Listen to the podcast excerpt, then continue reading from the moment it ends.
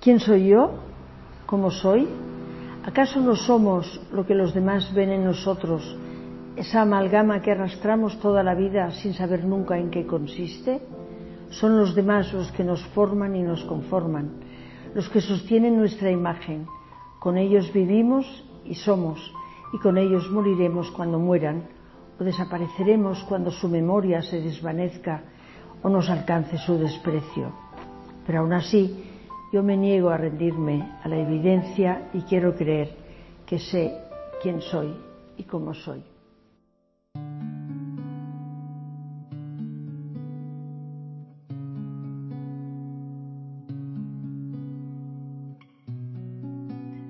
Buenos días, buenas tardes a todos. Estamos nuevamente en Entre líneas, el micro sobre literatura eh, que difundimos por la radio Antena Libre, la radio de la vida.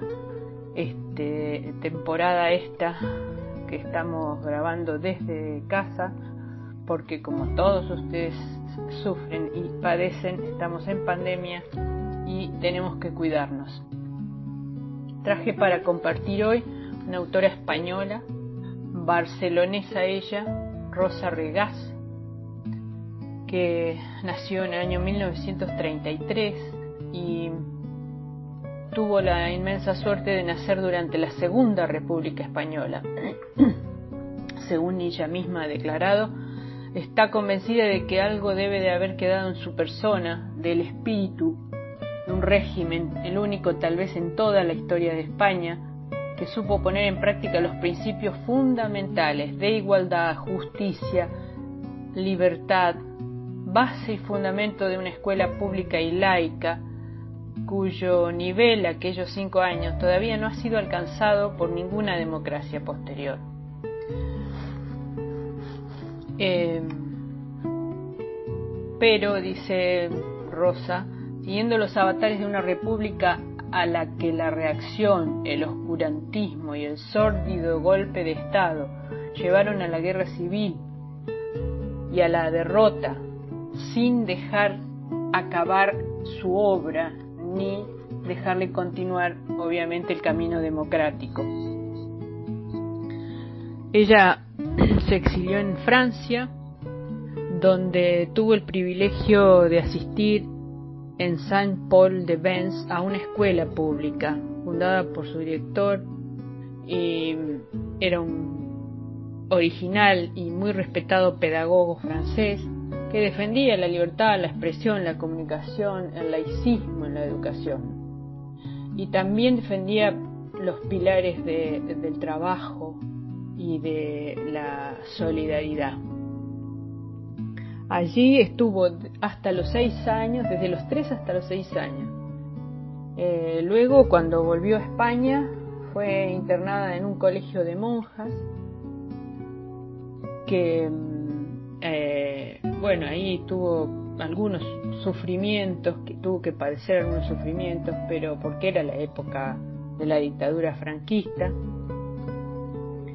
Y sin embargo, allí aprendió a divertirse leyendo. El único ocio conocido entonces era la lectura, además del juego y del teatro. Comenzó con autores españoles, después abordó los clásicos rusos, los clásicos franceses, después pasó a Julio Verne y finalmente, bueno, estudió, hizo bachillerato estudió piano eh, y se casó muy joven, este, tuvo cinco hijos y luego entró en la universidad. Este, ahí conoció poetas españoles como José Agustín Goitisolo, si, si lo recuerdan, este, hay una canción muy bella, una de las canciones que a mí más me gusta, se llama Palabras para Julia, que es de este autor, bueno, y otros, este, otros autores españoles. Pero dice Rosa que su verdadera educación literaria la adquirió con Carlos Barral en la, en la editorial Seix Barral, que todos conocemos. Eh, ese fue el mejor aprendizaje que tuvo sobre literatura y sobre la vida, dice Rosa. Estuvo trabajando en esa editorial por mucho tiempo este, y luego se dio cuenta que quería escribir y publicar. Este, así que es muy importante la obra de Rosa, tiene algo de 86 años, vive en Barcelona, este, y fue también directora de la Biblioteca Nacional de España durante un periodo bastante extenso, eh, donde se hicieron varias este, modificaciones al funcionamiento de la biblioteca y actividades muy progresistas, por denominarlas de alguna manera. Entre tantos libros de Rosa Regaz, hay uno que se llama La canción de Dorotea, que es un libro interesante, se podría decir que es una novela entre policial y gótica. Cuando hablamos de novela gótica nos referimos a que es una novela que tiene este, mucha oscuridad. Eh, todos sus, espacios son oscuros, sombríos, este, granjas oscuras, calles oscuras, casonas vacías, grandes. Em, eh, hay viajes en el tiempo y en el espacio, personajes también siniestros. Este, se podría decir que se tiene mucha similitud con la novela de terror o con la novela negra que España es una gran productora de novelas negras. Bueno, y mm, la historia de la canción de Dorotea eh, cuenta la relación entre dos mujeres completamente diferentes. O también se podría decir que es la historia de una mujer que se, se hechiza, queda hechizada por otra mujer completamente diferente. Aurelia, que es la narradora de la canción de Dorotea, es una profesora universitaria, la podríamos calificar como burguesa, y que contrata a Adelita, que es una mujer muy humilde, que no puede resignarse a tener una vida pobre, eh, mala, que es lo que le ha tocado en suerte, ¿no? Y Aurelia necesita de alguien que cuide a su padre y que cuide de la casa en el campo donde vive. Y Así lo hace, Adelita cuida a su padre hasta que fallece. Una vez fallecido el padre de Aurelia, heredará esa casa y, bueno, va a ir contando también la relación con su padre y, los vínculos con, con Adelita se van a ir estrechando. Casi se podría decir que esa relación se convierte en una una obsesión y también en, un enigma para resolver.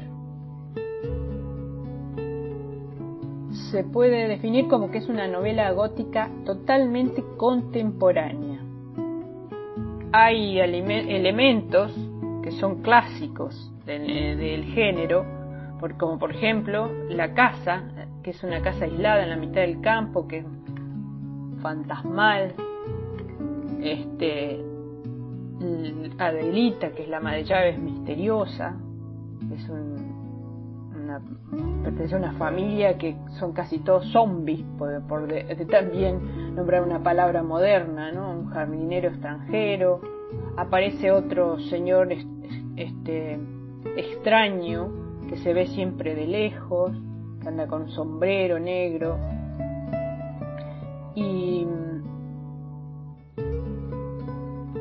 Eh, eh, es una historia que se desarrolla a lo largo de varios años, eh, que en eso sí este, se distancia un poco de la convención gótica porque en la, novela gótica el tiempo suele ser más acotado.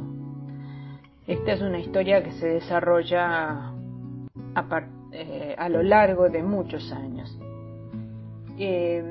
La recomiendo, es una novela que se, se puede leer fácilmente y que mm, se consigue porque es una novela del 2001, del 2002. Y existen muchísimos libros, podemos mencionar algunos de los que a mí más me llaman la atención y que tengo en mi lista para seguir leyendo. Em, encuentro uno que se llama La desgracia de ser mujer, desde el año 2011, eh, y que la síntesis de ese libro dice que eh, habla la autora de la condición de la mujer y del feminismo en general desde su punto de vista. Ella cuenta experiencias personales. Tiene un tono combativo esta, esta novela y está dice que podría haber sido un ensayo, pero en realidad se, transforma en una ficción. Em, bueno, y tenemos Entre el sentido común y el desvarío, un libro del año 2014, Música de cámara del año 2013, Viento Armado del 2006, La Hora de la Verdad del 2010, Contra la Tiranía del Dinero del 2012. Bueno, hay una lista impresionante de la obra de, Rosa, es muy vasta y quiero sugerirles una página web de la, de la escritora que no está actualizada porque creo que lo último ha sido el 2016 que se ha publicado, pero se puede leer mucho sobre ella, artículos, reseñas, este, entrevistas. Eh, se llama, la página, digo, el, link es rosaregas.net barra libros y ahí este, van a tener la lista de libros y pueden eh, ir este, cliqueando en otros links que aparecen. Eh, recomiendo la escritora Rosa Regás y eh, la novela, sobre todo la canción de, de Dorotea, pero pueden elegir entre la variedad que Rosa tiene de libros. Hasta el próximo encuentro, sigamos cuidándonos. Eh, los saludo, gracias, hasta la próxima.